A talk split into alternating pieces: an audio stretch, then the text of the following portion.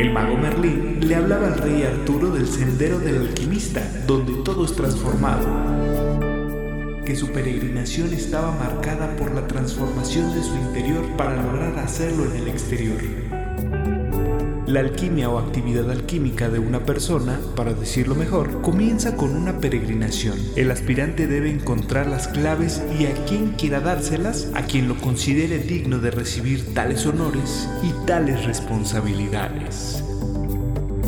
Ahora iniciamos el viaje al descubrimiento.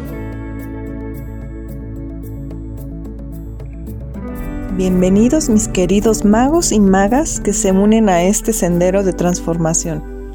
Quiero agradecer tu apoyo e interés en este proyecto que busca empoderar, sanar y guiar con charlas tu propio camino. Alquimia Holística Radio traerá para ti maestros y alumnos que han ayudado a miles de personas a cambiar su vida transformándola en una de equilibrio, paz y bienestar integral.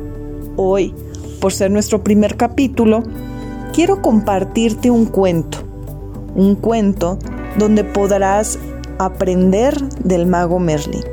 En una ocasión, uno de los caballeros de la mesa redonda y uno de los más respetados del rey Arturo, Sir Percival, vio a lo lejos al mago Merlín en el bosque.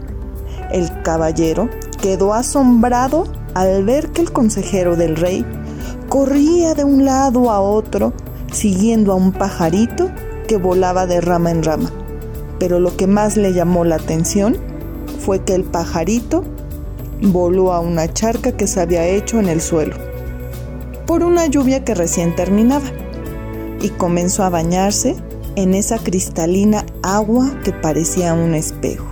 Lo que tenía sorprendido a Sir Percival fue que vio al mago Merlín acomodándose de bruces o boca abajo, al otro extremo, sin siquiera asustar al animalito hasta quedar al mismo nivel del ave. El rostro del mago era de alegría y se veía algo más, una mirada llena de asombro y admiración por el pajarito.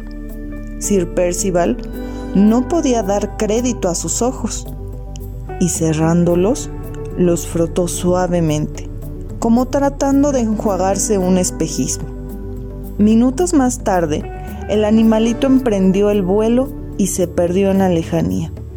Merlín se incorporó y en ese instante el caballero de la mesa redonda se le aproximó y sin poder disimular su asombro, tuvo que interrogarle. Mi estimado Merlín, ¿qué es lo que estabas haciendo? Perdón, pero no pude evitar verte. El mago, visiblemente feliz, sin dejar de esbozar su perenne sonrisa, le contestó. Mi estimado Sir Percival, siempre ha sido de entre todos los caballeros el más metafísico y quien yo considero el más preparado para entender todo aquello que trasciende y va más allá de la visión de los demás. Un mago no es un mago porque sepa magia, porque eso lo aprenden muchos, incluida la magia truculenta y falsa. Un mago es un alquimista o alguien que experimenta un cambio profundo desde adentro. Tú podrás decir que has logrado encontrar la magia del universo cuando te encuentras a ti mismo en la inmensidad de todo, en la naturaleza y en el cosmos. Pero comprenderlo con la inocencia de un niño. Cuando logras rescatar el asombro y la maravilla que experimenta un niño, cuando la persona adulta que eres ya no gobierna el contenido interno que hay dentro de uno, que es libre como las aves y tiene y siente esa magia en su interior, es cuando se produce la verdadera liberación energética. Me acosté sobre la hierba mojada porque mi niño pedía disfrutar de aquel pajarito, porque mi niño observa en vez de mirar, porque mi niño interno escucha en vez de oír porque mi niño interno siente en vez de pensar. ese niño dentro es el más grande maestro. Cuando logres entender que las cosas se captan y se aprecian desde adentro de nosotros, tú mismo serás todas esas cosas y tú mismo serás el infinito. El conocimiento esotérico y místico está ligado a los caminos que transita el mago, pero el mago no camina solo, camina acompañado de todo lo que le guía, porque el mago le acompaña el fuego del dragón. Y es ese fuego del dragón el aliento que tenemos dentro, que nos da el poder y el impulso que poseemos para curiosear y conocer. Y es esa magia a la que nos despierta, la que nos hace lograr entender que lo somos, lo que fluimos y las posibilidades que seremos. Sir Percival por el momento no entendió muy bien esas palabras, pero poquito a poco él llegaría a entenderlas a un nivel pleno, que lograría de entre todos los caballeros y aún por encima del caballero blanco Lancelot, emerger a su magia, porque sería Sir Percival, quien históricamente en la leyenda fue quien encontró el Santo Grial y quien le llevó al rey Arturo las buenas nuevas para que su reino volviera a florecer y fuera otra vez fuerte y digno como en los viejos tiempos.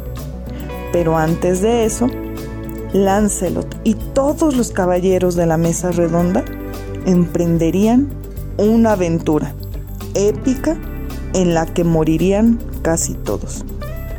Quien busca el despertar de la conciencia en prácticas como la meditación, cruzará portales cósmicos y logrará no solamente ver el gran dragón del que tanto hablaba Merlin, alegoría sobre el conocimiento y la sabiduría.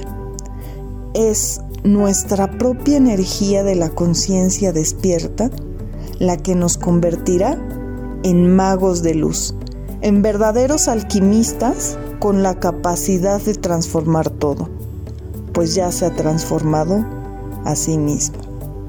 Y así, mis amigos, terminamos el día de hoy, haciendo en esta reflexión uno de los primeros conocimientos que tenemos que tener para lograr ser alquimistas.